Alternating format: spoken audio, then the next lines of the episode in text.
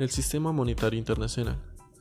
Bueno, este es un conjunto global de gobiernos e instituciones que determinan las reglas y normas monetarias para el intercambio internacional de bienes y servicios. Estos son los pagos y cobros de estas transacciones, la monitorización de las tasas de cambio de divisas, la disponibilidad de los flujos de capital, el ajuste de las balanzas comerciales de los países y la gestión de los mercados financieros y de divisas. Algunas de, algunas de sus funciones principales son, en primer lugar, asegurar la convertibilidad de las divisas mundiales sobre las bases de régimen acordados internacionalmente para el intercambio de monedas y de las transacciones comerciales, lo cual es una función fundamental.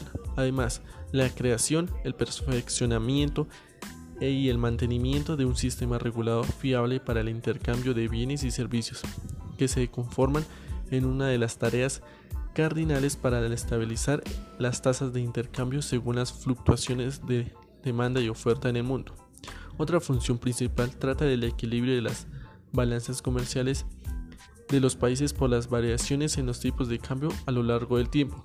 Por otra parte, el sistema monetario internacional debe mantener suficiente liquidez y disponibilidad de las divisas para los flujos comerciales y de capital.